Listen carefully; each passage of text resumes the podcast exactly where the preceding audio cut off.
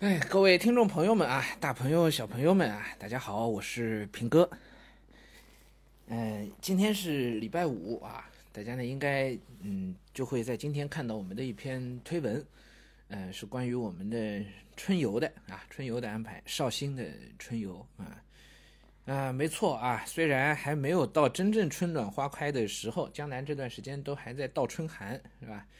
哎，但是我们的春游呢就安排起来了。等到我们成型的时候啊，四月一号应该是第一期啊。成型的时候呢，应该就是春暖花开了啊。嗯，都不容易啊，在家憋了三年了是吧？疫情三年啊。呃，今年呢，基本上这个线路线路没有变，还是这些啊。但是我们几乎所有的供应商全部都换了一遍了，酒店，然后吃饭啊都换了，全部都改过了啊。看起来还是寻宝记，但是换了一家店。嗯，然后。呃，酒店那边也已经都更换好了。呃，我呢下个月啊，三月份我还会再到景区再去走一遍，因为我担心景区里面可能也会有一些什么变化啊，还还会去走一遍。那么绍兴呢是一个人文荟萃的地方，其实讲绍兴呢，说实话两天都不够的，都不够的。绍兴有周恩来故居啊，绍兴有秋瑾啊，绍兴人骨头是很硬的，哎，是是很值得一说的。绍兴还有很多清朝的文化名人，其实上是啊，在中国学术史上很重要的人物，思想史上啊很重要的人物。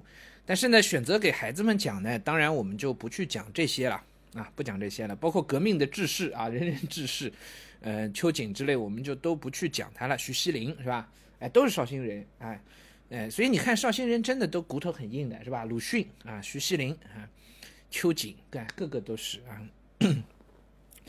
呃，我们讲的呢，应该是大家比较耳熟能详的，算是一条文化线路。但这个文化线路，三个人相互之间关系是就没有关系的，没有关系的。第一个呢是，呃，那个以前的琅琊王氏，哎，转到绍兴来的就是王羲之啊，王羲之，琅琊王氏最后在绍兴这边应该是在这定居的啊。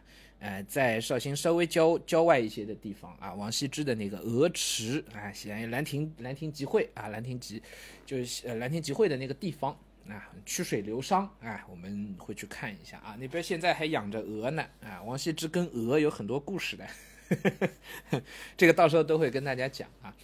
然后还有一个就是鲁迅，毫无疑问的啊，鲁迅故居，嗯，鲁迅的故居，这个故居应该是。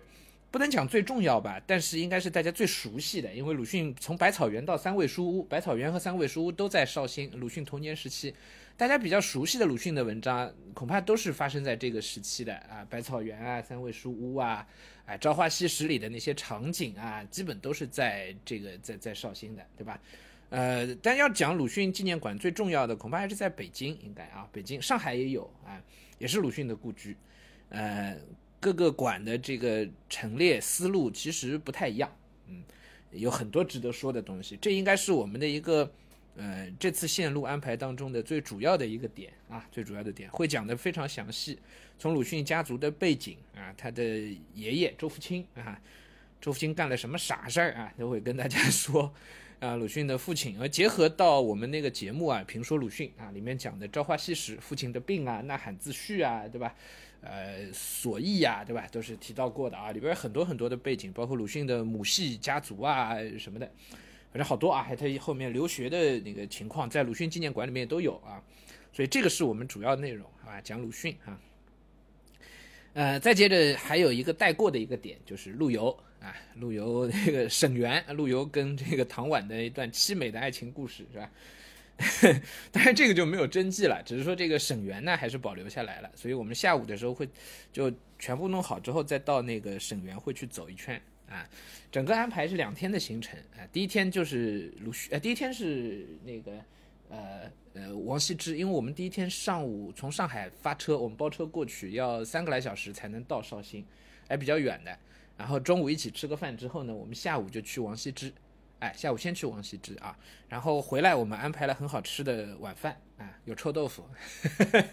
我在那个评说通识少年经济里还专门举了这例子。我当年到绍兴第一次去踩点的时候，就是吃那个臭豆腐。我想知道哪一家臭豆腐最好吃，我把那个鲁迅那条街上面，鲁迅故居门口那条街上面，当然有的六家臭豆腐，我全吃了一遍。十块钱一份儿，我吃了六份臭豆腐，不知道今年有没有涨价啊？全吃了一遍，我知道哪家比较好吃。哎，下个月我还要再去一趟，我比较爱吃那个臭豆腐啊。然后第一天礼拜六啊晚上我们吃好。吃好喝好啊，接着呢，第二天呢，我们就去鲁迅故居啊。早上赶早，哎，赶早就作为鲁迅故居的第一批游客，我们就直接进去啊。呃，完了之后出来呢，午饭午饭在咸亨，应该对，就在故居街上啊。到咸亨酒店，咸亨酒店人会很多啊，我还有点担心。咸亨酒店吃完之后呢，我们下午就到省园逛一圈，我们就回来了。OK，就回上海了，啊，差不多是这样的安排啊。呃，思路呢也跟大家说了，但我们这次安排呢，就是它跟夏令营不一样啊。夏令营呢主要都是孩子们啊，呃，不带家长。我们的夏令营是不欢迎家长的，哎，不欢迎家长。呃，但是这个春游呢，我们要求家长跟着一起，希望家长都都能跟着一起啊。嗯，大家这个报名呢也是一个家庭两个人这样来报名的，哎，要带着家长，因为要住一个晚上，然后我你要还不带家长，孩子一个人住，我我们也没法安排。对，也因为只有一个晚上，所以孩子们相互都没熟起来，对吧？那我们老师跟孩子也没有建立起这个信任感来，所以你让孩子这样住就不合适，所以还是得带着家长，相当于这是一个亲子游，就家长带着孩子一起参加的一个亲子游。OK，那么孩子的这个相关安全呢，就麻烦各位家长自己照看啊。然后我呢，就是给大家来讲解，OK，来讲解。那我们这个讲解呢，其实这种亲子游的讲解呢，它不会是特别系统性的。可是呢，我会讲的很仔细，哎，所有细节的点都会涉及到。这个其实我的讲解内容跟暑假的那个夏令营啊有类似的地方，还是会有一些不同。暑假我会更侧重整个的系统性。我们暑假的夏令营也叫游学，是吧？呃，每一次游学去一个城市，我们都是有一条主线的，都是有主线的。啊，西安的主线我们是秦汉的历史，然后从中讲到整个的这个呃传统文化的这个大变局。哎，讲这个，然后南京呢，其实我们贯穿大半部中国历史了，其实是一部中国通史在南京啊，因为大家知道的，南京每朝每代好像都跟南京有关系，是吧？对，南京是讲的，其实按按通史的那个那个思路来讲的，然后杭州我们以前那条线是按商业文明的这个思路来讲的，都比较系统化，所以我讲夏令营的路线呢，都按更系统性的那个条理去讲，但是讲这个绍兴。大家知道这三个点，王羲之、鲁迅和陆游是挨不着的，是吧？所以我讲的就不是系统的，但我会讲像我会真的像一个导游一样讲很多八卦掌故。但是跟导游不同的是，导游的八卦掌故往往是靠不住的，他们是道听途说的。我这个是靠得住的。保证靠得住，哎，基本不用基本了，全部都是有史书记有有有有文文献记载的。比如说我们讲那个王羲之那个卖鹅的那个故事《换鹅帖》，虽然这事情学界没有形成定论，可是这明确有记载的事情。OK，也有书相应的书法作品存世的《换鹅帖》，哎，这怎么个故事是吧？包括鲁迅的这个祖父周福清，这是一般导游都不会去讲的事情，也很很有意思啊。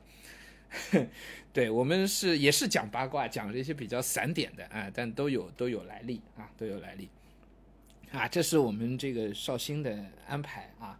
呃，三月份我再去一趟，然后回头再跟大家呃汇报吧，好吧？那些嗯景景点的一个情况，然后可能还会拍几个视频出来啊，到时候先让大家看一看啊。那报名呢，应该是下周一哎，那几号啊？那是。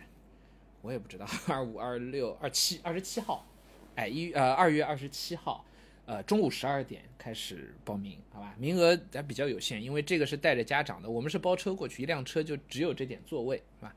比较有限，嗯，所以这个没办法，大家就得抢一下。那我们夏令营的名额会多出来啊，夏令营我们今年可能会做到至少四期吧，应该会做到五期，嗯，五期呢就小两百个名额了。应该就还比较好好报的，好吧？嗯，OK，那今天我就先跟大家说到这儿啊。呃，我也蛮期待可以出来走一走，出来散散心啊。哎，这一年多到现在呀，说实话，家里也发生了很多事情啊。嗯，好了好了，不说这个，不说这个啊，说点开心的。好，春天到了，我们希望一切都能有一个新的开始。